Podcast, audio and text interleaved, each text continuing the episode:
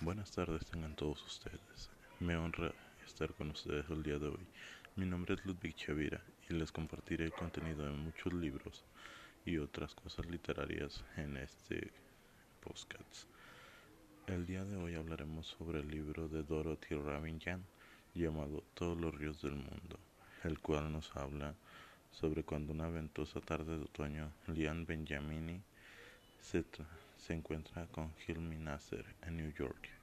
Se siente inmediatamente atraída hacia él. Hilmi, guapo y carismático, es un joven y talentoso artista palestino. Liat, que estudia traducción, planea regresar a Israel el verano siguiente. Pese a saber que su amor solo podría sobrevivir lejos de su conflictiva patria, Liat se deja seducir por Hilmi, por su vivaz imaginación, sus bellas, bellas manos, la sabiduría que transmite su mirada y también por su dulzura y lealtad. Prohibida en las aulas por el Ministerio de la Educación de Israel por promover la asimilación.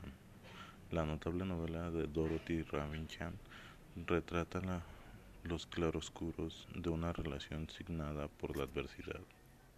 Acompáñenme a leer el primer capítulo de esta increíble novela.